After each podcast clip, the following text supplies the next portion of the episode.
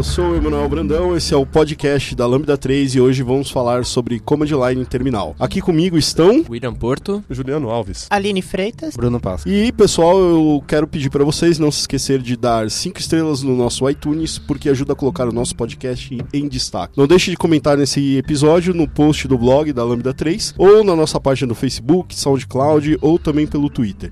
Se preferir, pode mandar um e-mail pra gente no podcast@lambda3.com.br. Você vai ouvir mais um podcast da Lambda 3. Continue acompanhando nossos podcasts e tenha acesso a conteúdo sobre tecnologia, diversidade e muito mais. A Lambda 3 é uma consultoria de TI que busca desenvolver software e inovar na comunicação, no relacionamento e compartilhar conhecimento sempre. Saiba mais no site www.lambda3.com.br.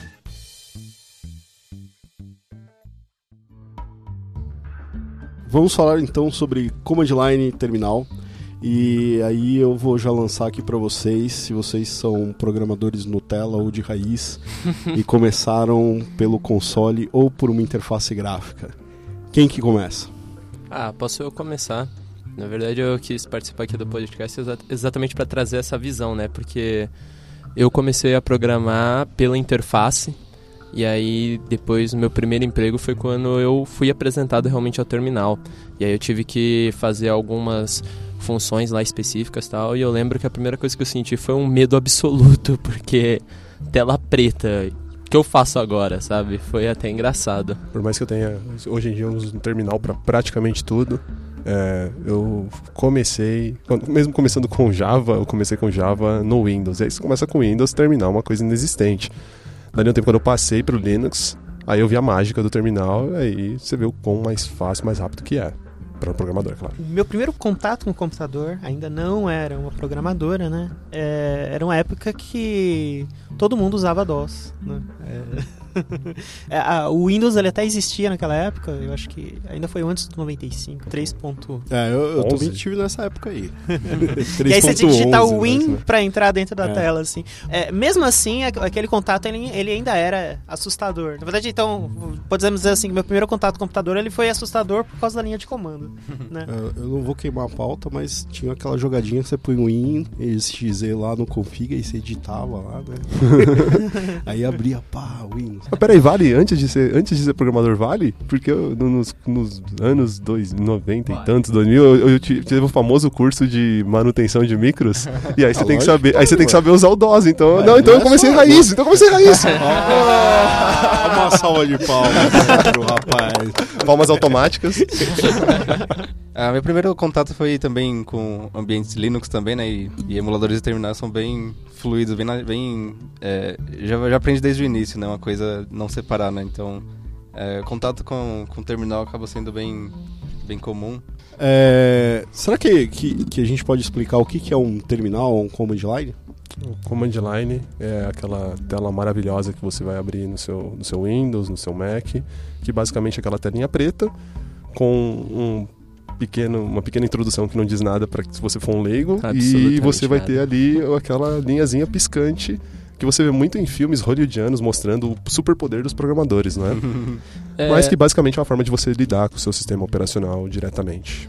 É, o Command Line, na verdade, ele te dá muito mais poder, né, do que quando você está trabalhando com uma interface gráfica. Se você sabe quais são. Se você sabe utilizá-lo, né, você consegue acessar variáveis de ambiente, você consegue acessar programas que você teria que ficar procurando, tal, se você fosse pela interface. Então ele te dá velocidade e às vezes você consegue também passar por algumas coisas que diretamente no programa você não consegue, porque você consegue rodar uns comandos que o programa não te permitiria rodar também, dependendo de que você, como você fizer, né? Então, esse poder extra que ele te dá é algo muito interessante. Eu acho curioso, por exemplo, lidando com servidores Windows, né, Windows Service da vida.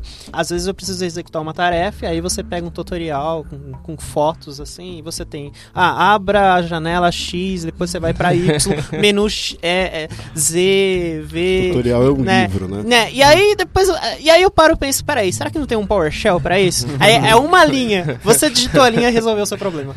o terminal é basicamente é, a sua forma de lidar com o sistema operacional. O sistema operacional tá lá, e você tem que falar com ele de alguma forma, né? A maioria das pessoas começa diretamente, sei lá, mesmo desde criança, você tem a interface gráfica, que é uma forma de lidar com o sistema operacional, mas há formas mais diretas de fazê-lo e é isso que é o terminal, é a sua interface direta com o seu sistema operacional. Que é naquelas, né? A interface gráfica torna tudo mais fácil, querendo ou não, porque mais fácil assim, não mais fácil, mais amigável pro usuário leigo. Inicialmente. É, né? É, então, eu, eu, eu diria acostuma- que seria mais visual, assim, só. Não, não, nem fácil, né? Não- Mas mais visual. Você, de- dependendo do que você quer fazer, você pode ter uma visão ali completa olhando numa janela, né? Coisa que você deveria executar um comando para isso. Uhum. Mas não sei se é mais fácil não, porque ah, eu pelo menos acho que o, o console, não que ele me dê mais poder, né? Porque você faz muitas coisas pela interface gráfica, mas eu acho que você faz mais rápido, né? Do que você ficar navegando com o mouse. É, mouse para mim deveria ser só para softwares de imagem, de CAD, esse tipo de coisa, né? Você deveria conseguir usar o computador pelo teclado, né? Deveria não, você consegue, né? As pessoas que, que, que não querem, né? Quando. Hum. Tá, então peraí. Quando você fala que é mais fácil, mais difícil, podemos assumir que estamos falando só no universo dos desenvolvedores, não o usuário final. Porque assim, o usuário final não sabe usar a linha de comando, né? É, então, mas não sabe por que ele não foi atrás, não aprendeu. Mas o né? usuário final não quer Ah, aprender, você não Não, não, precisa tudo bem, aprender isso, eu, na eu até concordo. Eu acho que a interface gráfica, no caso do, do usuário final, de repente ela tem um ganho ali. Porque assistir um o- vídeo. o- hoje em dia, precisa, você não precisa saber linha de comando para abrir o seu vídeo no Netflix ou qualquer coisa assim. Ou jabá de graça. eu acho que hoje até a gente vai. Hoje não, né? Mas no futuro a gente vai ter o- as interfaces por áudio, né? Ou câmeras, né? Como tem o Kinect, Sim. tem a Cortana. E eu acho que o usuário final ali vai perder um- esse contato com o mouse, né? Então vai ficar muito mais interativo e tal. Ah, agora, para você dar comandos, né? A não sei que você tenha lá uma Cortana para desenvolvedor, eu acho que ainda o teclado é muito mais eficiente. Então podemos assumir que estamos falando no mundo do desenvolvimento de software. Ou no Exato. mundo técnico, vamos dizer assim. Certo? Se você é administrador de Ah, rede, é, administrador de administrador de rede. é, DevOps ou coisas similares. Não é o usuário final. Maravilha. Eu queria falar também que ah, a diferença do, da, da interface gráfica e do command line no primeiro contato é que assim, a interface gráfica ela é, é- ela é pro usuário simples, ela, é- ela é, em tese ela é mais intuitiva, porque você já tá lendo, ah, o que, que eu vou fazer? Eu vou fazer isso, aquilo. Na linha de comando, você precisa consultar uma documentação para saber quais as sequências de comandos, quais os argumentos que você vai usar. Foi isso que eu quis dizer, É, por é. ser mais prático Então, mas é engraçado, ó, por exemplo, no, no Git, eu, eu, eu me sinto tão confortável na linha de comando porque ele vai me dizendo o que eu tenho que fazer, né? Quando eu erro alguma coisa, né? O Git mesmo fala assim, cara, você tem que fazer tal comando pra consertar o que você fez aí, né? Diferente de uma interface visual, né? Você pegar os clients visuais de Git, eu pelo menos não vi nenhum isso aí, né? Nesse ponto, é, para mim o, o- o console ele fica bem mais intuitivo. Um outro exemplo numa situação parecida com essa é que, tipo, por exemplo, quando eu tô programando, eu tava programando em Java esses dias, eu tava fazendo uma tarefa em que eu queria executar minhas classes de um jeito específico. Eu não queria executar do jeito que a IDE executava. Só que aí, tipo, eu não conseguia achar uma forma de fazer isso na IDE rapidamente. Você fica meio que perdido com tanta substância que você tem. Abri a linha de comando e executei lá direto. Uma linha rápido, prática e eu consegui o que eu queria. Então, é realmente, dependendo do que você quer fazer, realmente facilita muito. Mas eu acho que pro usuário que é leigo, realmente continua sendo aquela coisa mais prática pra ele. Se eu vejo alguém usando o Git pela ideia, eu quero morrer. Mas é muito legal ter as opções, né? De poder executar via linha de comando, opções gráficas, né? O Git mesmo, com o tempo, por linha de comando, fica bem fluente conversar com ele, né? De certa forma. Sim. Mas poder fazer as coisas, a mesma, coisa, mesma coisa de várias formas diferentes é um poder bastante grande, né? O que na verdade é a própria IDE está fazendo uso da conexão com o terminal, né? Diga-se de passagem, não exatamente isso, mas é, tudo vem para o terminal. background ela tá abrindo o console e É, digitando. exatamente, você não vê, você não vê. Então o alt tab muito rápido. É, é engraçado, né? Porque hum, a gente tá falando como a gente começou com o nosso primeiro contato com o computador, né? E na plataforma Microsoft nos últimos anos, os desenvolvedores que entraram, tipo .NET, o cara entrou numa interface gráfica já, né? Com suporte da IDE para um monte de coisas. E agora, nas últimas versões do Visual Studio, a Microsoft colocou o suporte ao Git, né? E ela tem um plugin lá, visual, de você, que você faz várias ações, né? Você não faz todas, né? Aí que eu acho que o console é legal porque tem uma infinidade de comandos, até você pode encadear comandos, mas na interface gráfica tem os principais. Então, e os desenvolvedores que estão na plataforma Microsoft, acostumados, eles simplesmente ficam ali, né? Naquele plugin, eles usam aquilo e, e aí quando você tem alguma coisa mais avançada que não está sendo atendida pela, pela, pela IDE, né? O cara não consegue resolver, né? Principalmente porque eu, eu acabei de falar aquele negócio de o console dizer o que, está errado e o que, como que você faz para consertar. O próprio manual do console, né? Pensando no bash, você pode mandar o comando man, o nome do seu, do seu comando, que, tipo git, por exemplo, e ele vai te trazer todas as todas não, mas todas as utilizações iniciais, né? Não são sem considerar exatamente para cada parâmetro, tipo git, commit, aí vem mais uma lista, né? Sim. Isso, mas se você só usar isso, ele te dá toda a descrição de como usar aquele comando. Isso, aprender mesmo como procurar informação no próprio terminal é uma das primeiras habilidades necessárias mesmo, né? Porque os menos menos help que quase todos os comandos têm, né? De qual que é os comandos, os, os parâmetros que ele aceita, como que começa, né? Saber pro- procurar informação nele, acho que é um belo início mesmo pra quem quer começar com isso, por exemplo, ou a habilidade necessária, eu diria, né? Então, É, regra, eu- regra número um, use o comando man. É, eu, eu, te- eu tive pouco contato com Linux, né? Então eu tenho mais contato com PowerShell, né? E tal. E, pô, eu a documentação do PowerShell na linha de comando é muito legal, né? Porque antigamente no DOS é, era bem resumida, né? É, era até complexo ali de você ver. Só que no PowerShell você, além de ter aquele o help mesmo, você vai acessando properties dos comandos e vai pegando informação e o negócio é atualizado pela internet. E, é, você pode abrir numa janela gráfica se você quiser ler ele mais formatadinho, né? Então é bem, bem legal. Eu acho que quando você inicia o, a- o console deveria já aparecer assim, né? Tipo, use o help ou né? para maiores informações digite. É melhor do que aquela linha que aparece. Não diz É. absolutamente nada.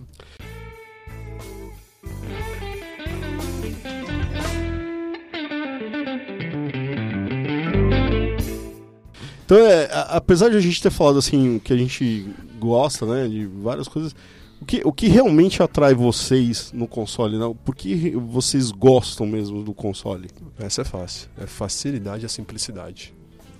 Porque, por exemplo, é, por mais que se diga assim, a gente tem a, a interface gráfica que ajuda em muitas coisas. E, por exemplo, eu sei que tem uma interface gráfica do Docker para o Windows, né?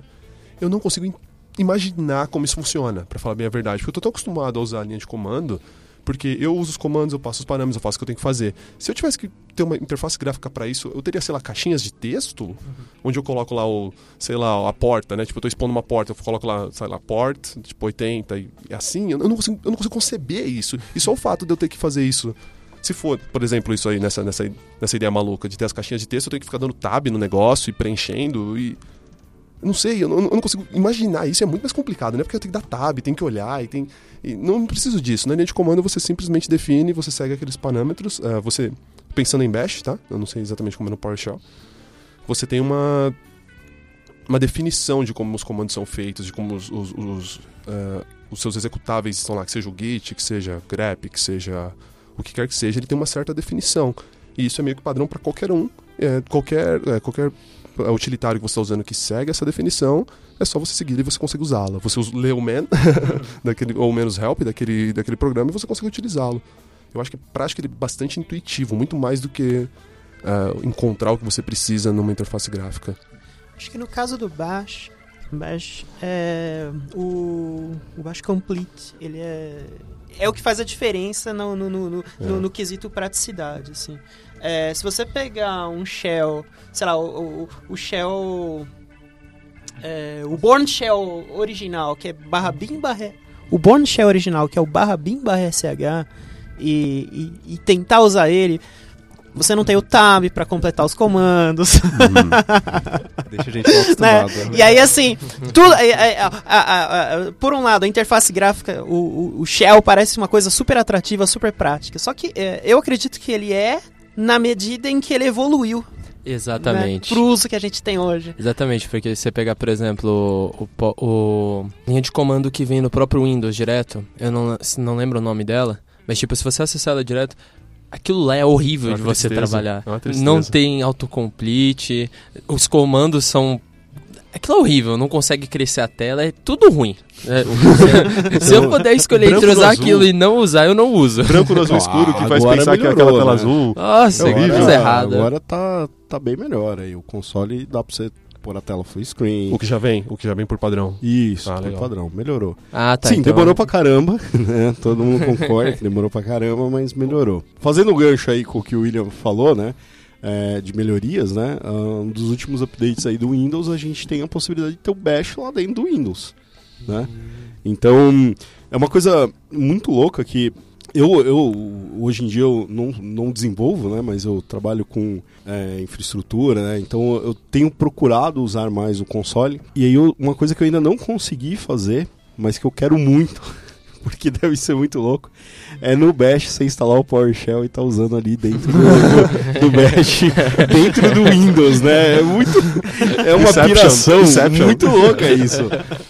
Então é. Eu acho que a- esse movimento que a Microsoft está fazendo de se aproximar de outras plataformas, abrir a, a um mindset dela, né, mudar o mindset, está sendo muito interessante porque a gente tem uma, uma coisa desse tipo, né? Rodar o Bash no Windows, então aquele console lá que era bem ruim que vinha com o Git quando você roda ele no Windows, você não precisa mais dele, você roda lá o Bash nativo, né? Tinha aquela ferramenta que você instalava no Windows pra deixar o bash dele usável tem um tempo atrás. É, Qual que era? Relacionado ao. Git também. Sig- Sigwin. Sigwin, Sigwin, isso. Esse negócio aí. É. Agora, vocês estavam falando do, do. O William falou do, do DOS antigo lá, do- quer dizer, do console, né? Que era ruim. Eu tinha. Eu até fazia algumas coisinhas meio avançadas ali, né? Você dava um dir, aí você punha aquele o sinal de maior, né? E jogava com um arquivo TXT e a galera pirava assim do Windows, né? Nossa!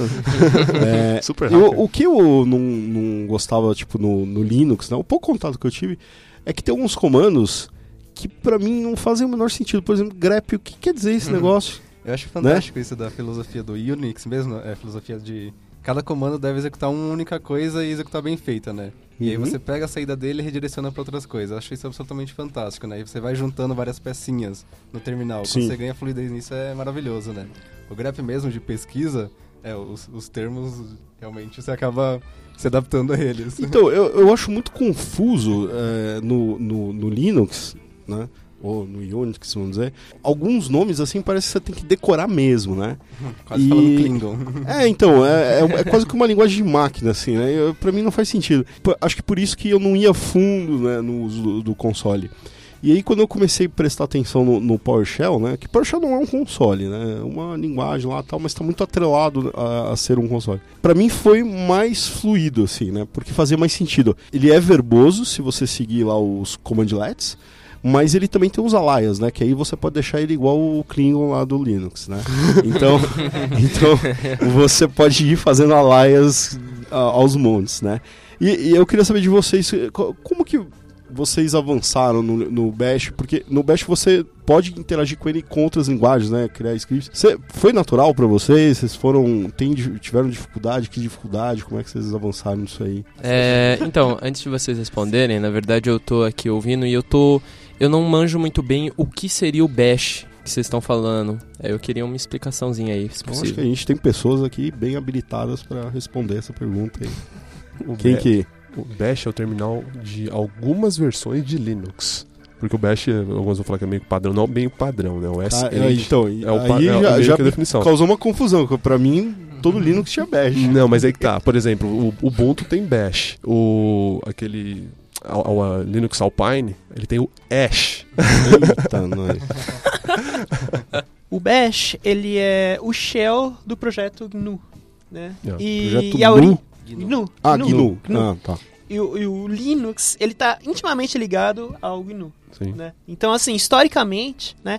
é, desde as primeiras distribuições de Linux, a gente tem o Bash como parte fundamental Nossa, do Linux. É, hoje, assim, é, é, é, evidentemente que hoje a gente tem uma série de, de- de- diferentes shells, e aí você tem algumas distribuições que elas usam shells diferentes. E aí você tem algumas distribuições que elas usam shell diferentes. Mas é, o, o, o Bash, ele, é- ele, é- ele é considerado o mais padrão de todos.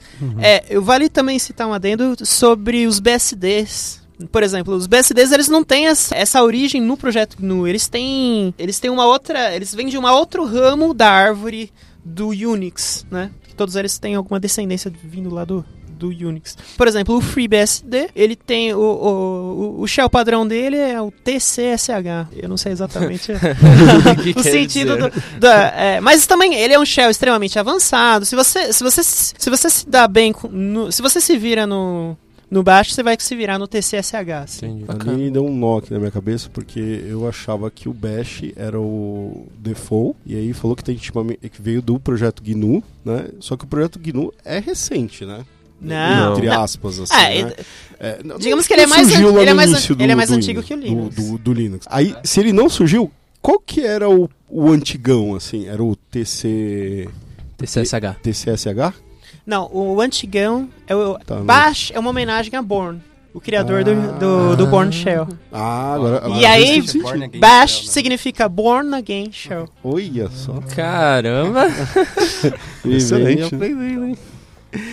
Legal. Mas eu, eu, eu, acho assim, ó, eu ainda tô com uma dúvida nesse shell. Porque assim, o PowerShell, acho que não tem muito segredo com ele, mas aí você tá falando do Bash. O Bash, ele não é uma linguagem em si também, né? Ele é só o, a casca ali, o console, é isso? Ele é uma linguagem também. É uma linguagem também? E, ou dá pra ter outras linguagens? Como é que funciona esse negócio? Quando a gente scripta, é, você pode scriptar é, só Pra, é, não, é, não, você pode scriptar numa linguagem mais genérica que seja compatível com o Born Shell, né, o clássico, e aí ele vai funcionar em qualquer sistema Unix. Né? Ou é, o, o, o Bash ele traz é, ele traz nova, novos elementos em, na hora de você fazer comparações, por exemplo, ele aceita é, simbologia diferente, simbologias mais é, parecidas com o C, com a linguagem C e etc. É, então pode-se dizer assim que o Bash ele, é um, ele agrega dentro dele o, toda a linguagem do, do Born Shell.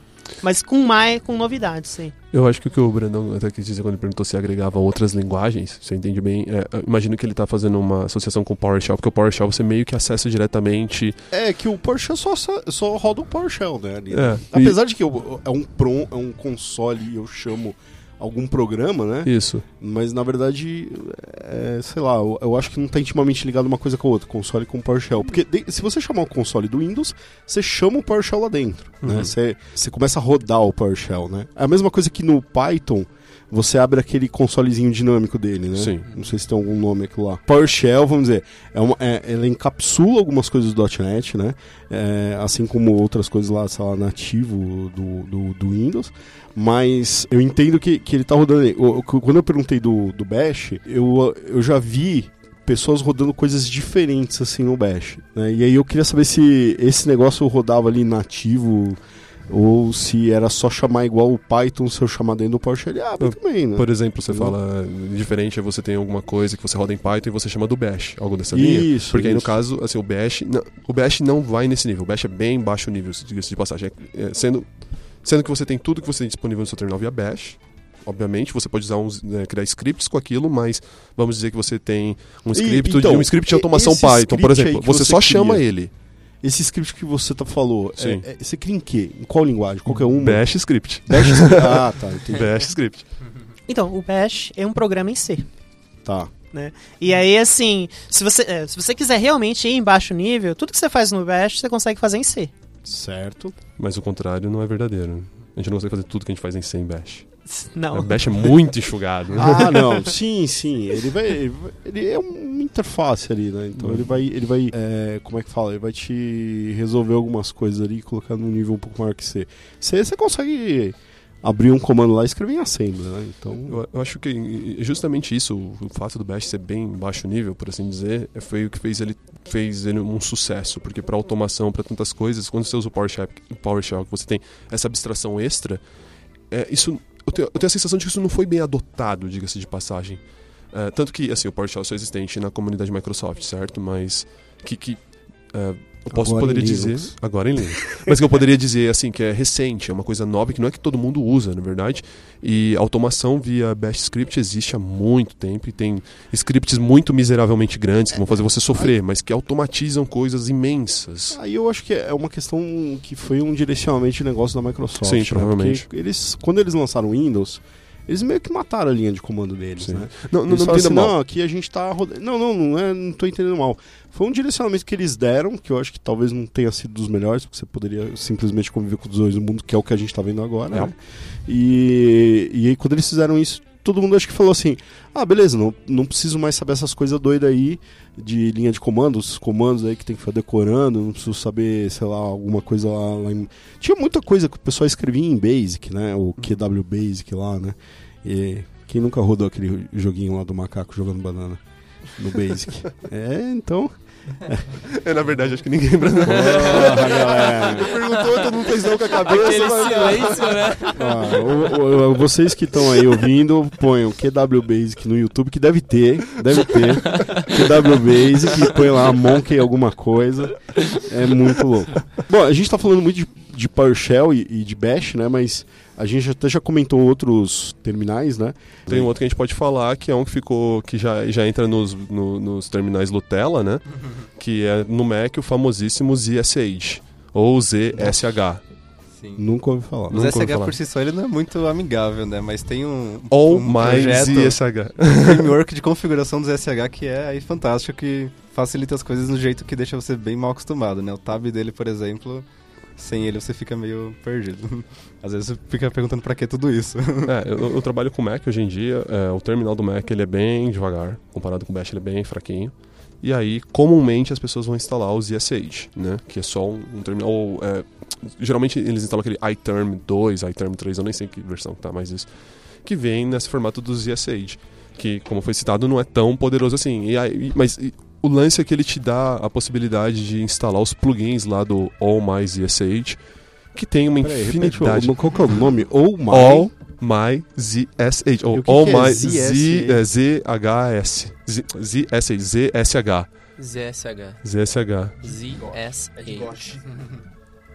Ah, de gosh. Mas ah, com É. tempo e paciência dá pra colocar todas Acho que é Zeus, então. Também, né? Sim. ah. Importante utilizar. E, e- é Ah, engraçado. muito o- criativo. O que eu acho muito engraçado desse ZSH é que ele cai muito no que teve na- no outro podcast. Eu sou, sou um ouvinte assíduo do podcast. E no- quando teve a discussão sobre Vim com, é, com, com mais ou menos plugin. Desculpa, acho que era é, editores versus IDEs, alguma coisa assim. E é, é parecido com isso. Você tem o, o editor lá meio cru, assim, que o próprio ZSH já traz algumas coisas semelhantes ao próprio Bash. Mas é, o- ele te permite uma infinidade de configurações e tem inúmeros repositórios com a mais variada quantidade de plugins que você imaginar. Então, chega no ponto de você ter o, o, o- seu terminal até bastante pesado. Você abre ele e vem um milhão de coisas. Vem... Quando eu comecei a customizar o meu próprio terminal, eu ia e eu usava sed grep, duas ferramentinhas do Bash, para ler a minha posição atual e eh, mostrar, por exemplo, a branch na qual eu estou, que é bem trivial. Mas aí você tem plugins que vão mostrar a branch que você tá, a quantidade de arquivos que você mudou, qual mudou, qual não mudou. É uma Cara, coisa então, de louco. E Isso aí, ó, do quando, tamanho- quando, quando eu descobri essa parada aí no Git, lá no PowerShell, eu, minha cabeça explodiu, cara. que eu falava assim, pô, tá aparecendo aqui se eu tenho que subir o código, se, tá na frente, atrás, quantos arquivos. Eu falei, nossa, que coisa louca, mano. Mas, mas é que tá pra mim é poluição, eu não preciso saber disso. Quando eu tô programando, mas eu só eu- preciso eu saber quero, a branch pô. que eu tô. Use o eu comando git status. Git status, você conhece Ah, git eu status? Ah, com esse negócio eu só dou enter. Você não precisa Eu saber dou isso o tempo todo, esse é o Não, problema. não, O engraçado, preciso, o engraçado eu é que eu acho tô legal, pô. imaginando. Não, eu é. abro meu terminal, aí crashou, aí aparece mensagenzinha. Seu terminal não pode ser carregado. Aí, Você não tem memória suficiente pra carregar o seu Eu terminal. vou, vou- vou abrir um parênteses pra um programinha que você pode instalar que é o Dodge, Dog, daquele dog famoso, daquele wow, set wow. E aí você abre o seu terminal e aparece um desenho do dog assim falando wow, set commit, very much hacker. que é dessas coisas que deixa a coisa mais lenta, porque não é útil, isso nem útil é. É claro que é, te trouxe alegria. Isso é. Traz um sorriso ao seu rosto no começo do dia. Eu queria aproveitar, já que a gente tá falando de diferentes shells, é, nos- deve existir em outras linguagens também. É, claro, todas as linguagens. Não, deixa eu pensar em várias linguagens, elas têm shells próprios para cada uma delas. Eu, eu, eu, por exemplo, eu uso muito o IPython. E eu acho ele muito útil para programar em Python, assim, às vezes eu preciso, sei lá, testar alguma sintaxe de, de alguma coisa que eu tô fazendo e assim. E o IPython ele também, é, como um shell, como um console, ele é útil para uma série de coisas, para fazer cálculos matemáticos, ele consegue gerar gráficos. Você pode fazer um import OS e ter um terminal como qualquer outro ali, né? Usando as próprias chamadas do, de comando, né? Pelo Python, isso é muito legal.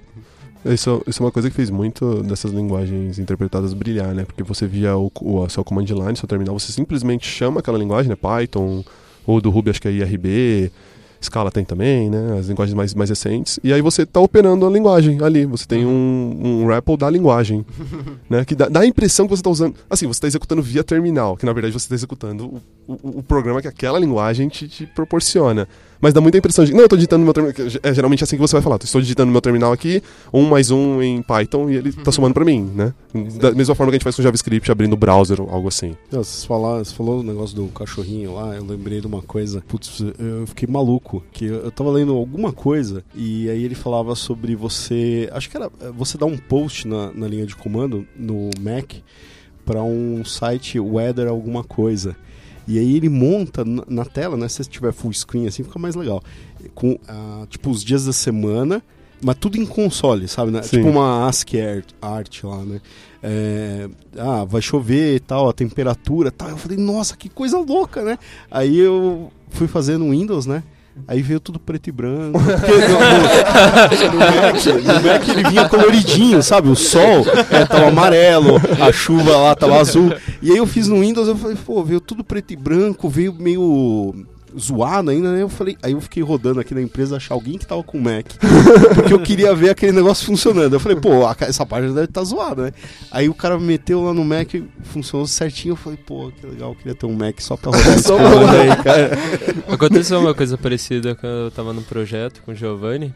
Ele pegou um, um negócio que quando rodava os testes, ele mostrava um gatinho no PowerShell e ficava se movendo e formando um arco-íris.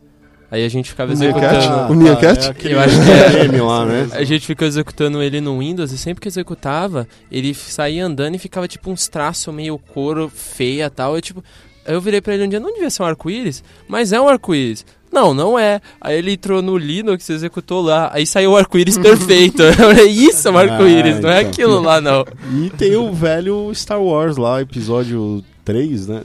4 que você pode ver no, no console, né? Eu sei ah, esse comando de cabeça, cara. Telnet, towel.blinkinglights.nl. Parabéns. esse link aí. Parabéns. Dessas ferramentas, agora você comentou, tem uma que eu sempre achei legal, que tem o, um dos comandos mais básicos de Bash é o ls, né? Pra listar o que tem naquele diretório. E aí, às vezes, você tá digitando rápido sem querer, você digita SL. E você tem o pacote SL. Se você instalar o pacote SL, que basicamente não faz nada, mas é, acontece quando você digita errado, vai aparecer uma locomotiva correndo pela sua linha de comando para indicar, você errou, sabe? Uma coisa assim. é muito bom. É extremamente inútil, mas é muito divertido. está, está me parecendo que é mais divertido trabalhar no console em outras plataformas. Sim, mas é só uma coisa. O pessoal tem mais bom humor.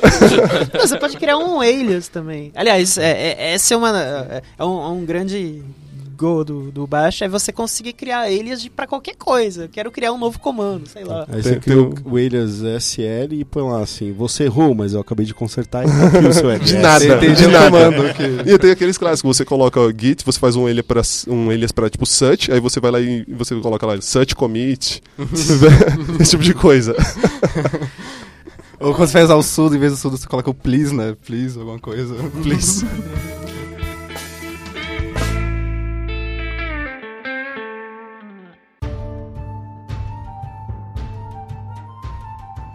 Bom, eu, eu, eu, a gente começou a falar um pouco, né? Mas eu queria entrar num assunto agora mais avançado. Uh, eu acho que é, que é legal tudo isso aí, mas vamos falar um pouco mais a sério agora. É, vamos falar sobre scripts. Né? Eu acho que desde lá, quando eu. Uma das primeiras intervenções lá que eu fiz, é, além daquela de subir o Windows logo que você inicia o computador, foi com aquele jogo TIE Fighter lá que você tinha que mexer na memória alta lá do DOS para baixar, para aumentar lá, para você poder rodar o jogo direto, né, e tal. E aí era um scriptzinho lá que a galera fazia. E e aí, e aí, começou, né? Tipo, às vezes quando dava um LE, um dir lá, jogar por arquivo de texto, e vai, aí você começa a se entusiasmar, né? E aí, o que, que vocês já fizeram de legal? O que, que vocês costumam usar né, de, de scripts? E por quê? Ah, o primeiro script de PowerShell que eu fiz mesmo foi um script para cuidar na parte do deploy de uma deploy não, no build de uma aplicação, né, para rodar lá na esteira de build e o script executava os testes automatizados e ele mandava o código para algum lugar, eu não lembro exatamente qual, mas Pro foi repositório? Eu Eu não lembro pra onde, mas basicamente o importante que mais ficou é que ele rodava lá os, os testes de aceitação, unidade e tal. E foi a primeira vez que eu fiz um script mesmo, foi em PowerShell. E eu achei fenomenal fazer uma coisinha assim que executa tudo, eu achei muito lindo. Hoje em dia, eu, assim, eu sempre fui extremamente preguiçoso. Tipo, eu tenho uma preguiça enorme de fazer qualquer coisa duas vezes. Então, eu, eu não sou nenhum mago do, do script. Eu não, tipo, não consigo chegar naquele nível do pessoal que De ler a usar. Matrix. É, de ler a Matrix, usar grep, awk, se- sed, tudo junto e tudo magicamente acontece com três linhas e é absurdamente ininteligível. Mas assim, eu vou fazer o meu melhor para automatizar tudo. Então, por exemplo, sei lá, se eu penso. é, tem um dos projetos open source que eu estou trabalhando hoje em dia é, é, pra, é, um, é um projeto que lida com banco de dados. Só que assim, eu vou fazer o máximo que eu puder para que eu consiga testar tudo com uma linha de comando só, com, desculpa, um comando só na linha de comando. Então eu vou escrever, sei lá, tem os Docker files dos bancos diferentes, tem é, tem uns bash scripts lá, eu sei que no final das contas eu vou chamar um comando e ele vai subir todos os, todos os, é, todos os containers, rodar todos os testes, vai fazer a mágica toda acontecer, porque eu sou preguiçoso, então eu quero eventualmente escrever uma linha só. Sabe? Eu, eu quero, o máximo que eu quero repetir é um comando. É, eu, eu acho que isso é uma característica de um bom desenvolvedor, ser preguiçoso. Acho que são duas características, ser preguiçoso e burro, né? Preguiçoso pra não fazer a mesma coisa duas vezes. É. Burro pra sempre achar que dá pra fazer melhor aquilo que você fez antes. É verdade. E aí, o que, que vocês já fizeram de legal, Aline? É, eu. Uma das, das coisas que eu mais gosto no Bash ou no Shell é, é de criar funções. Né? Eu crio algumas funções mesmo no, dentro do meu Bash RC pra automatizar coisas idiotas. Não, não idiotas. Idiota, Assim, né? ah, idiotas Sou idiota, também, sou idiotas também. Seja sincero. às vezes, é, às vezes, sei lá, eu, é, quando, eu- quando eu me logar, eu quero o último evento no meu calendário. né? Ah, legal. Ou, ou assim, por exemplo, eu quero já. Quando eu me logar por SSH em algum servidor, eu quero que remotamente eu já esteja com minhas configurações de, de linguagem. Eu quero que ele já tenha o meu prompt com uma cara específica no servidor onde eu vou me logar. Então é, é- é essa facilidade de, de- de- criar funções e ela abre um universo de possibilidades. Programar em, em- em Shell é coisa que eu faço quando é uma tarefa que não é muito difícil, é uma tarefa simples e que ela envolva é, é, que eu precise chamar comandos comandos de sistema, né? Se eu fosse usar um Python para isso, é, a coisa vai- ficar entra meio maluca, porque eu vou estar dentro do Python chamando Shell, né? É- Mas por outro lado, tem algumas tarefas que às vezes eu tô dentro do Shell e eu chamo Python. Por exemplo, eu preciso parsear um JSON, né? O Shell não vai conseguir parsear um JSON. E o, o Python sabe fazer isso muito bem. E aí às vezes eu tô dentro de um Shell e eu vou chamar um Python só pra parsear meu JSON, eu continuo no meu Shell. Isso, isso que você comentou até me fez pensar, no, até a pergunta do Brandão, o que, que você faz com o Shell? Assim, muitas vezes a gente automatiza as coisas, e como eu falei, por exemplo, instalar é, as coisas que eu preciso na minha máquina. Eu automatizo via, via script. Por exemplo, onde eu trabalho, a gente usa uns scripts para instalar o que vai na máquina. Mas é, eu- é uma coisa que eu, eu passo a, a considerar que não é uma um bom uso do Shell, porque ele, é- ele não, é- não que ele seja complicado, mas você vai ter um arquivo muito grande, você vai ter um script muito grande para fazer um negócio que é relativamente pequeno. E aí você começa a expandir, você começa a sair um pouco do Shell e você começa a usar outras ferramentas que vão te ajudar, que é um Chef, um Ansible ou algo do gênero. Então, lá onde eu trabalho, a gente chega no ponto de que a gente tem usando diferente, diferentes tipos de ferramentas que provisionam as coisas, tipo, sei lá, é, eu sei que o pessoal que toma conta do, do- das da integração contínua, que eles providenciam diferentes é, Jenkins, eles usam VMchef. E tem uma galera que, sei lá, eu passei a, a automatizar a instalação da minha máquina com Ansible e tem uma galera que usa, sei lá, Puppet para outras coisas. E às vezes você usa mais de um ao mesmo tempo. O, a- o interessante é que a cola entre eles vai ser ah, o script em bash, que vai falar assim: chefe faz a sua parte, Ansible faz a sua parte, não sei quem mais faz a sua parte. Mas é, é, não que não dê para fazer via bash. Você pode fazer tudo isso via bash, só que você vai escrever um livro, né? Porque o seu script vai ficar É, realmente muito grande. de você usar a melhor ferramenta Uhum. para aquela finalidade, né? Mas o bash tá sempre lá. Esse que é o interessante. Ele É. tá sempre lá pra fazer a colinha. Você, Bruno. Ah, a experiência como desenvolvedor acaba sempre, sempre sendo ferramentas de build, né? Fazer o processo de... É, mesmo quando em linguagens dinâmicas ou quando não tem o processo de build em si, você acaba chamando em sequência várias ferramentas de análise de código, né? Você acaba colocando isso tudo em script com o tempo mesmo, né? Acho que essa é uma coisa bem, bem, bem comum de quem tem o hábito de trabalhar no terminal mesmo, né? Fazer várias coisas em sequências e encadear isso em scripts. Então, acontece. E, e de ambiente também, né? Acho que é um dos primeiros scripts que todo mundo faz. Eu mesmo tive essa experiência de. Quando vou fazer uma máquina em outro lugar, já começa um script bash super simples e, e feio pra caramba. só pra colocar as coisas nos diretórios certos e tudo mais, né? Isso é bem legal também.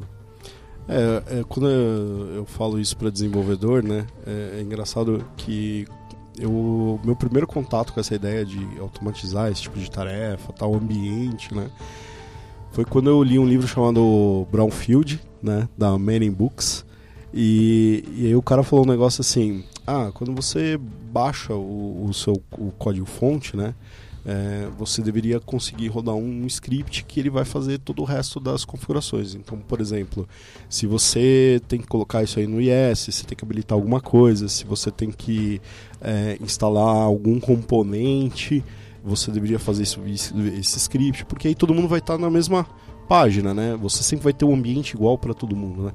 E, e, é engraçado que eu vou nos lugares aí eu vejo a galera instalando assim, ah, vem um computador novo, tem que formatar ou deu pau na máquina. Aí a galera pega o arquivo não sei aonde, pega o componente lá, o, o executável não sei aonde, o instalador, pega não sei o que, arrasta para lá, pega para cá. E, e, e eu falo assim, pô, por que, que não, não automatiza, um script? Aí você fala script? Pô, mas como assim, né? Não, isso aí é, não dá para fazer, né? E tal.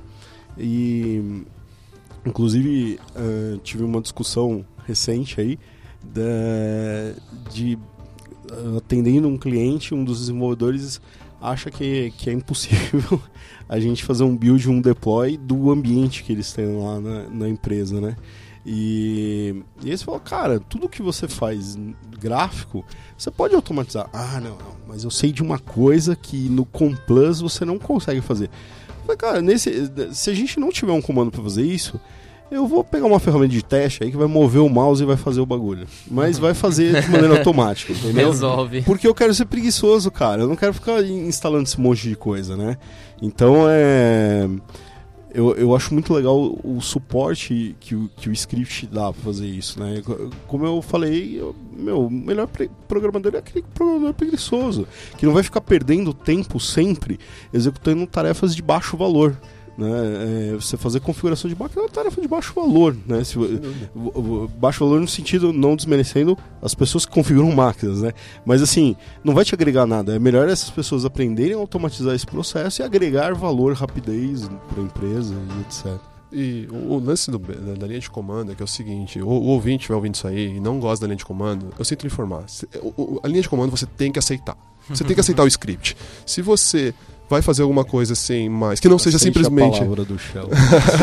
Aceite a palavra. Se você vai fazer alguma coisa que não é simplesmente rodar na sua máquina, você precisa do Shell. E tipo, assim, você não tem opção. Se você vai deployar uma, uma máquina na Amazon, adivinha como é que você lança lá o seu, sei lá, você vai falar, beleza, a minha, minha aplicação está em tal lugar aqui, assim, é via Bash. Você tem que saber um mínimo de Bash script. Se você vai usar Docker Compose e você precisa inicializar o seu container com alguma coisa a mais, é Bash script. Tipo, você vou, tem que aceitar. Vou tá aproveitar tá esse gancho, que era o próximo assunto que eu queria abrir aí, talvez um, já se encaminhando aí para o fim. É, quando, hoje em dia a gente está falando, a gente fala de cloud o tempo inteiro, né? A gente fala de, de não ter só uma cloud, às vezes, né? Você usar é, duas, como até redundância, né? Tem, eu, eu já vi casos, né? Não vi funcionando, mas já ouvi falar de pessoas que têm uma redundância, cair a Amazon, o cara joga para pro Azure lá e funciona, né? É uma loucura, né? Mas beleza. É, então, eu já, eu já ouvi reclamações de, de pessoas, é, principalmente do Azure, né? Que eu conheço mais, a AWS conheço bem pouco. Ah, o portal do Azure é muito ruim, né? Beleza, aquele portal lá pra mim é tipo, ele é bonitinho, ele te dá um, umas informações, ele é legal para você talvez fazer uma demo, né? Que você vai estar tá lá mais visual. Mas, cara, se você mexe com cloud, né? Você não tem que fazer esse negócio via portal, né? É, tá completamente errado você administrar. Pelo menos essa é a minha opinião, eu queria ouvir a de vocês. Eu tenho a impressão clara de que as, essas, é, a interface gráfica dessas ferramentas de portal para cloud, parece que elas foram feitas para o pessoal que dá curso. Uhum. Porque assim, é, é muito mais fácil você mostrar ali, tipo assim, beleza, falando, é, que nem você falou, para mim, o que eu conheço é a Amazon, certo? Então você vai lá criar sua VPC, você fala, olha, aqui você vem aqui, clica aqui, olha que bonito, você tem a VPC, você tem a máquina ali, tudo certo. Isso, isso é demonstrativo. Na prática, isso é, é uma perda de tempo, você fazer isso por si só. Mesmo para no caso do Azure, mesmo tipo, ah, eu preciso criar uma VM, né? É muito mais fácil você executar um comando para criar uma VM com todas as opções que você precisa do que você abrir o portal e clicar opção por opção. Fora que são um, dois, três, quatro passos assim. Ele é bem ah, devagar. Sem falar que dependendo da conexão de rede, você fica meia hora só para abrir o portal, né? Já aconteceu. Talvez, talvez essa ferramenta seja útil para o usuário leigo, não é? Porque, por exemplo, eu posso ir no Azure e é, criar o meu é próprio. Pro, pro CTO, é para você mostrar não, não. CTO. Não, mas mesmo assim, é, imagina ah, você. bonito. Imagina aqui, você, né? usuário leigo, você recebeu uma conta do Azure que tem X dólares gratuitos. E aí você fala, ah, eu queria criar meu blog. Aí, assim, como usuário leigo, você fala, blog, o que, que é um. Assim, não sei, eu posso. Alguém vai te dizer, lança o. Mas, cara, é complexo pra caramba pro usuário. Isso, lança o WordPress. Não, pera, se você for pela interface gráfica, criar um WordPress é bastante trivial. Entende? Nesse Mais ponto, tudo bem. Menos, é que tudo porque, bem que... porque o cara vai ficar perdido. Por exemplo, no Azure, o cara vai ficar perdido. No Azure tem um esquema lá, eu não sei do AWS, mas tem um negócio que eles chamam de blades, que são tipo Windows, né? Que você vai abrindo e aí tem um puta desdroba... Caramba. Edita esse negócio. tem um desdobramento né, de, desses blades. É, você vai entrando, tipo, VMs, aí re, regions, é, a VM em si, aí você entra na VM, aí configuração da VM, aí não sei o que. Ah. Aí ele vai abrindo esse negócio e fica extremamente complexo do usuário final entender. Não, mas, por exemplo, é. quando você está só é, lançando um WordPress, não, você não passa tipo por essas partes. Tá é uma parte. Não, eu tô pensando, eu, tudo bem, eu tô, eu tô subindo um pouco o nível para o é. usuário mais leigo. Assim, se ele for lançar um WordPress, ele não pensa em máquinas, não pensa em, sei lá, em nada nisso. Ele fala, beleza, eu preciso de um WordPress. Exato. E aí você tem. Essa interface ela é, ela é boa para isso. Ela, é, assim, eu nem sei se dá pra fazer isso pela linha de comando, na verdade. Sim. Talvez dê. Mas assim, é, é, fácil o suficiente de eu ir lá e falar, porque eu vou fazer uma vez, certo? Eu, eu, eu sou leigo, eu tô falando assim, eu vou lançar é, aqui o, o Juliano.wordpress. Um né, de... Exatamente. Mas quando a gente fala, pra, quando a gente vai pro baixo nível da coisa, a gente tem várias aplicações rodando em diferentes. É, diferentes instâncias, aí não faz sentido. A menos que você queira, não sei, olhar o negócio, você gosta dos desenhos ali, não tem uma utilidade prática real, né? É, é, você mencionou o CTO antes, onde eu trabalho, como é, a gente tem uma, uma, uma, v, uma VPC para todo mundo, e é, tipo, tem vários times que eu trabalho numa empresa bem grande hoje em dia, você eu acho que ele tem isso lá para ele passar raiva, porque ele pode abrir e ver a quantidade de máquinas que as pessoas lançam Aí lá pra... carrega a página. Não, carrega, também tem, uma, tem uma quantidade imensa de máquinas de todos os times e aí eu não sei, eu acho que é pra ele passar raiva, pra ele falar, olha aqui quanto dinheiro essas pessoas estão gastando, alguma coisa do gênero, mas porque na prática Esse aí é o CFO. É. provavelmente. É, então, eu, eu realmente acho que o que tem me motivado mais ainda a aprender mais de, no meu caso, eu estou procurando aprender mais de PowerShell, né? É, é essa administração de cloud. É, o que eu faço envolve muito infraestrutura, inclusive quero me aprofundar mais em, em Azure ou AWS, né? E aí eu vi que é muito mais interessante mesmo você estar no, no console controlando isso. O que eu acho que as pessoas têm uma certa dificuldade, isso falando de PowerShell especificamente, por causa da verbosidade dele, né? É, não é uma coisa que você fica digitando vamos dizer, dinamicamente. Uhum. Seria legal se você já tivesse scripts pré-formatados com algumas coisas, né?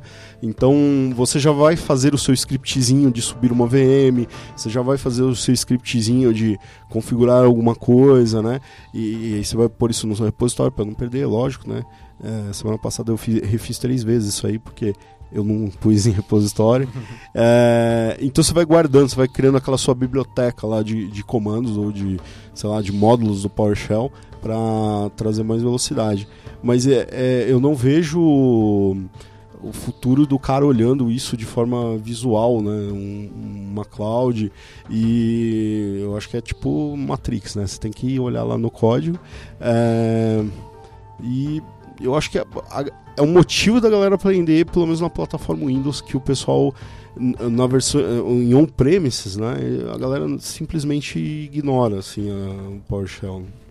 É, uma coisa que eu acho importante falar é que esses serviços de cloud, tanto, tanto da Amazon quanto do o Azure da Microsoft, eles têm uma API por trás e essa API Sim. ela te dá a liberdade de você criar scriptar da forma que Da for. forma Às que vezes, quiser. né, o PowerShell não atende necessariamente ah, É, no caso do. Azure não é só PowerShell, tem o Node, né? Que você ainda pode fazer. De repente o cara tem mais afinidade com o Node. E aí a API você faz qualquer coisa mesmo. É, eu costumo usar muito Vagrant pra tudo, assim, e, e, e aí eu, eu, eu uso Vagrant junto com com com Cloud, aí eu tenho uma eu tenho também uma é uma versão do, do, do que eu estou produzindo local, que, que vai ser um ou um container LXC ou um, um, um VirtualBox, alguma coisa Uhum. assim né? E, e aí já tenho, é, eu já tenho assim com, com dois ou três comandos um, um- todo um ambiente de desenvolvimento bastante complexo que, que se a gente for pensar, sei lá, 10 anos atrás, seria inimaginável, assim, né? Só Uma coisa que a gente não citou, é, agora que você já pegando até o gancho, é, quando você lida com a Amazon, você tem lá isso à disposição, mas você acaba instalando o famoso AWS CLI, ou client, né? E que é basicamente um script criado em Bash Script, em linhas gerais, né?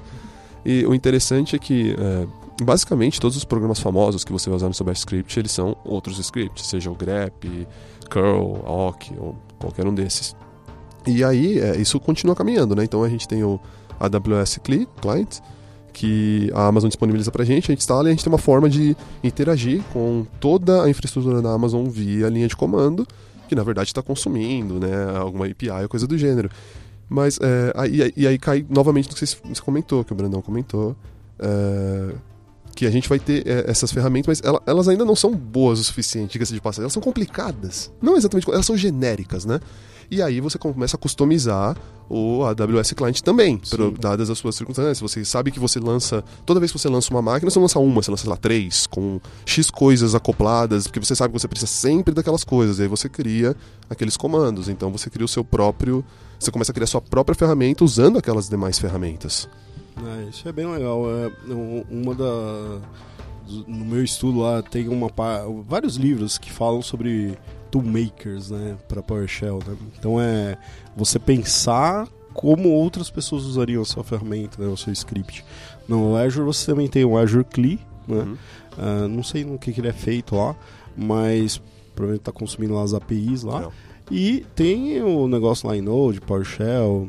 Não sei se tem, tem outro. Acho que não, é só Node e PowerShell. Python. Em Python. É, na verdade, Sério? é sabia. o, é, o Python, ele tá. Ele é o, ele é o sucessor do, do Node. O Node tá caindo em desuso. Ah, é? É. Nossa, isso é uma novidade, hein? Isso é uma novidade.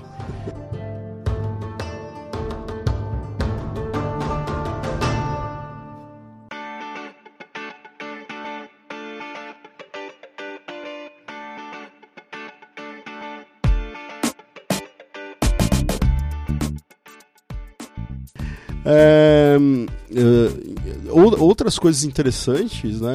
Outro dia o Juliano teve aqui na Lambda falando sobre Terraform. É, eu achei do baralho. eu achei muito louco. Eu acho que é o tipo de coisa que você não, não conseguiria ter uma interface fazendo isso, né? Ou pelo menos seria tão complexo que acho que não valeria a pena, né? É, no dia que você falou lá pra gente, é, você falou que até num, um script básico você conseguiria até só redirecionar, falando assim, ah, faz na Amazon ou no Azure, né? Uhum. E aí ele absorve lá toda ah, a complexidade de, de definir para um ou para outro, Ah, né? ma- mais ou menos, no caso do Terraform, ele, é, a linguagem se reutiliza, os recursos não se reutilizam. Tipo, não é só falar assim, o meu provider é a Amazon, o meu provider é o Azure. Porque... Simplesmente porque os, os recursos são diferentes. Você declara os seus recursos.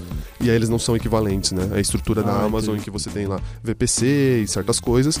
Eu não sei como que é a do, a do Azure, mas é, o lance é você aprender a linguagem. é, o princípio da linguagem tá ali, mas eles não são reaproveitáveis em diferentes providers. Entendi. É, mas já tem bastante. Já dá pra caminhar bastante. Sim, Um é bastante tipo, simples. Bem legal. É, Ah, mas não, agora eu quero saber por que que você falou Terraform. É, eu só comentei de Terraform, que eu achei muito legal. É, ontem em São Paulo, quem estiver ouvindo no futuro não vai saber como foi ontem, mas aconteceu é, um meetup sobre Ansible, né? É, e era até um. Na verdade, acho que eles voltaram a se reunir, eles estavam parados aí um tempo. Eu não consegui ir porque eu estava num outro planeta, né? Eu estava na extrema sul de São Paulo, é um outro planeta lá. e é muito legal esse tipo de coisa e eu acho que te- você vai acessar tudo isso aí via PowerShell, eh, PowerShell não, via console e etc. Você não vai usar interfaces gráficas para usar esse tipo de coisa, né? Pelo menos não, não vejo uma utilidade. Até porque, como eh, talvez o, o Azure, por ser mais recente, ele, ele, ele se mude muito, né? Eh, ou evolua, né? Sei lá. Imagina esse tipo de interface gráfica aí que. Terraform é, um, é open source, né? O- É open source. Então, imagina os caras correndo atrás de, de fazer um software Windows pra isso aí toda hora mudando. É uma coisa bem complexa, né? Bem difícil e Eu acho que- desnecessária, realmente. Eu acho que muito mais é muito mais proveitoso via via prompt aí, via console. Bom, pra gente finalizar aqui esse assunto hoje, né? Porque eu acho que no futuro a gente pode falar mais sobre isso. é, dependendo aí dos comentários que a gente tiver, de é, coisas, de perguntas, de é, sei lá, os caras contarem causos aí, né? É, a gente briga. pode fazer outros. A briga, né? Briga com a gente, fala que a gente tá errado, fala por quê. É. Né? Fala que. Fala Chega aí o cara foram as groselhas. Chega o cara né? de Windows e fala que usa mouse. né? É. Então, pessoal, é, pra gente finalizar, é, eu acho que é um assunto que não vai terminar aqui. A gente pode ter outros episódios do nosso podcast, dependendo dos comentários aí da- das pessoas, né? Se tiverem coisas a compartilhar, perguntas, né? É, a gente falou lá no começo, enviem as perguntas via o post aqui do blog, Twitter, etc. Mas seria legal a gente compartilhar é, locais ou maneiras de como eu aprendo mais, como eu me envolvo mais com consoles é, e Por Shell. onde começar, né? E é, pode ser um por onde começo, ou se eu já comecei, agora o que onde que eu posso ir mais. E eu queria ouvir de vocês. Ahn, eu já vou dar a minha aqui, minha dica. é, que não, não vale falar use o help do PowerShell, né? Do, do, do- mas assim, por exemplo, falando de Azure, tem partes muito interessantes lá no site que tudo que é explicado tem um link para ah, faço aqui via script. E uma coisa, um cara muito famoso lá na Microsoft é o Script Guy. Tem um site dele com vários scripts, é, Twitter lá, ele fica tweetando e, e é um, um local assim, um, um repositório de conhecimento bem legal. E tem a eu acho que eu vou ter que pôr isso aí no- nos comentários, mas acho que é powershell.org, se eu não me engano, é, que é um site É que hum, uma galera lá comenta, é, dá dicas e tem alguns PDFs, e-books, né, é, de PowerShell.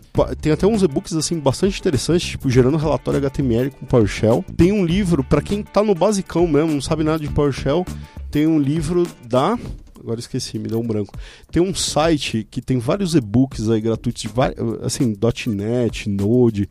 Depois eu vou, a gente vai colocar aí no, Comenta nos no- comentários, né, no- nos links no- relacionados. Nos links relacionados. Mas tem um li- vários PDFs aí que eu tenho para indicar ah, de e-books free para você começar com PowerShell.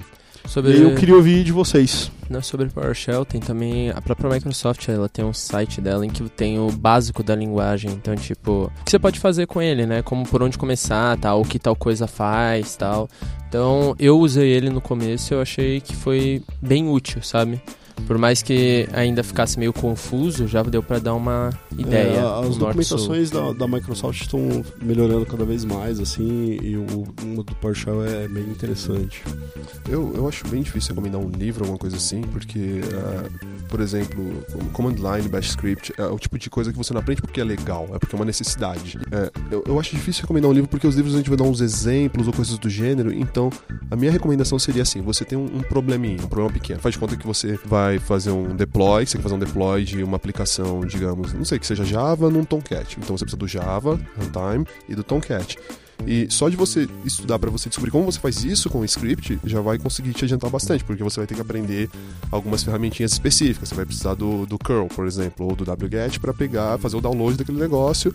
Você vai precisar aprender, talvez, movimentar arquivo, falar, beleza, joga esse aqui da pasta daqui para lá, talvez zipar, dizipar, ou fazer qualquer coisa assim. Então, pensa nas, nas pequenas tarefas que você tem no dia a dia. Começa com as pequenas tarefas, né? e, e aí tenta automatizar isso via Bash é, eventualmente você vai começar a. Quando você pegar um pouco a mãe assim, você vai conseguir automatizar tarefas mais complexas. Eu acho que é um exercício mais válido novamente porque o livro vai te dar um exemplo mais, ah, como fazer tal coisa. Mas eu não preciso fazer essa coisa. Como fazer aquela outra. Não, não preciso fazer essa também. Eu preciso fazer um deployzinho aqui da minha aplicação, uma coisa do gênero. A necessidade te impulsiona melhor, né, pra é, você poder começar. Eu, eu, sei que parece que eu tô falando assim, não, então vai pro Google e pesquisa. Não, não, não é bem isso, assim, tem o seu problema ali, é, tenta quebrar ele em tarefas, né, e tenta automatizar elas. Assim, você vai ver que Exato. não é tão difícil fazer um download de, de, um, que... de um server e põe um lugar, assim, você faz com uma ou duas linhas, tranquilamente. para desenvolvedores, uh, talvez seja um pouco mais complexo fazer isso, mas nada tão absurdo. Agora, para pessoas de infraestrutura, é interessante o cara pensar assim: ah, tem que adicionar um usuário na rede. Como que eu faria via linha de comando, né? E ir atrás de, de aprender. Que é, semelhante, né? É um, é um, problema que você consegue fazê-lo da mesma forma, executá-lo, resolvê-lo da mesma forma, com, com Bash ou Bash Script, mas é, é o mesmo princípio, né? Você é aquele problema, como resolver aquele problema sem que eu tenha que fazer isso por mim mesmo de novo? Ou no mínimo, no máximo, executar uma linha de command line. É, eu, eu tive um professor e era um professor de ele dava aula de acho que eletrônica digital, uma coisa assim. E ele falou uma coisa que eu nunca esqueci, que é, é, ter conhecimento não é ter tudo aqui na cabeça. Alguém pergunta alguma coisa e fala, ah, tá aqui, é isso. Não, ter conhecimento é saber aonde encontrar a informação que você precisa. O Bash, ele, ele, ele, ele, ele, ele provém essas ferramentas para você. Então, sei lá, sobre o comando netstat. Aí você dá um man, netstat, você vai ter uma informação essa. Agora, é, acho que para o usuário muito iniciante, né, eu vou citar isso agora porque eu descobri que que esse guia ele ainda existe, porque ele é bem antigo. Eu comecei com usando. É, é, eu aprendi muitas coisas um guia chamado Guia Foca Linux. é, por favor, eu já ouvi falar. Ó. Tem as três, tem o básico, intermediário avançado, é maravilhoso. É, e assim, né? E, e, e tem, tem, tem coisas que é, você não. não é, na necessidade você não vai aprender. Por exemplo, o sistema octal de permissionamento de arquivos. né? Cê, cê, cê, o programador ele vai saber, agita CHMOD 777. Ele nem sabe o que, que ele tá fazendo. né? Depois daqui um mês o site dele vai cair. Ele, ah, metade invadiram. Da, metade da internet entrou no site dele não sabe por que, que é. Né? É justo.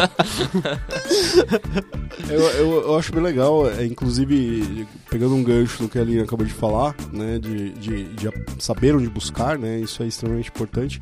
No, tem um MVA de PowerShell e no comecinho ele é com o criador da linguagem. E ele fala que justamente isso, na, quando ele teve a ideia lá do PowerShell, quando eles foram desenvolver, eles foram observar como que o pessoal de Unix faziam as coisas, né?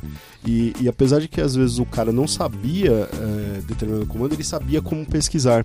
E aí que estava o poder da, da, da, linguagem, né? Então, por isso que o, o, guia, o help né, do PowerShell é tão bom. Né? Eles perdem muito... É, eles se empenham muito em deixar aquilo bom, né? Geralmente Por... são tantos parâmetros, tantos argumentos, não tem condição de você se lembrar disso.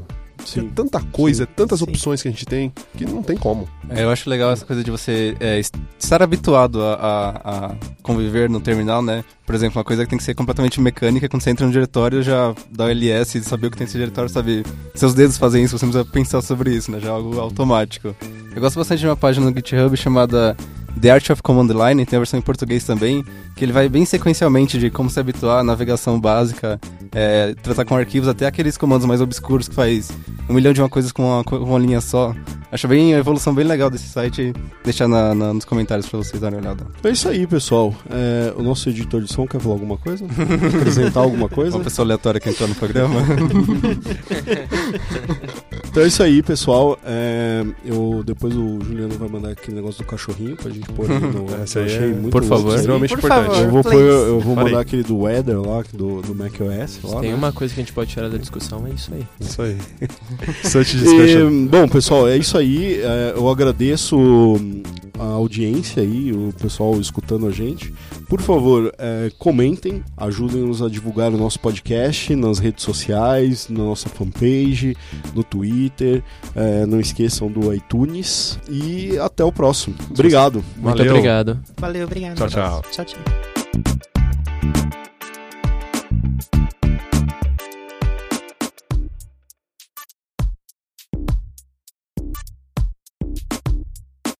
Você ouviu mais um episódio do podcast da Lambda 3. Indique para os seus amigos este podcast.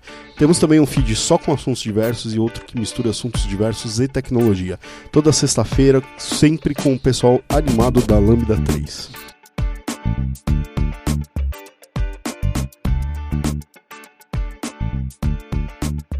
Se você tem um podcast e quer gravar num estúdio legal, nosso espaço está aberto para você. É um estúdio isolado acusticamente, com mesa de gravação e microfones profissionais para até cinco pessoas. Tudo de graça. A ideia é estimular o podcast no Brasil. Pode ser sobre qualquer assunto. Fale com a gente pelo e-mail podcast@lambda3.com.br.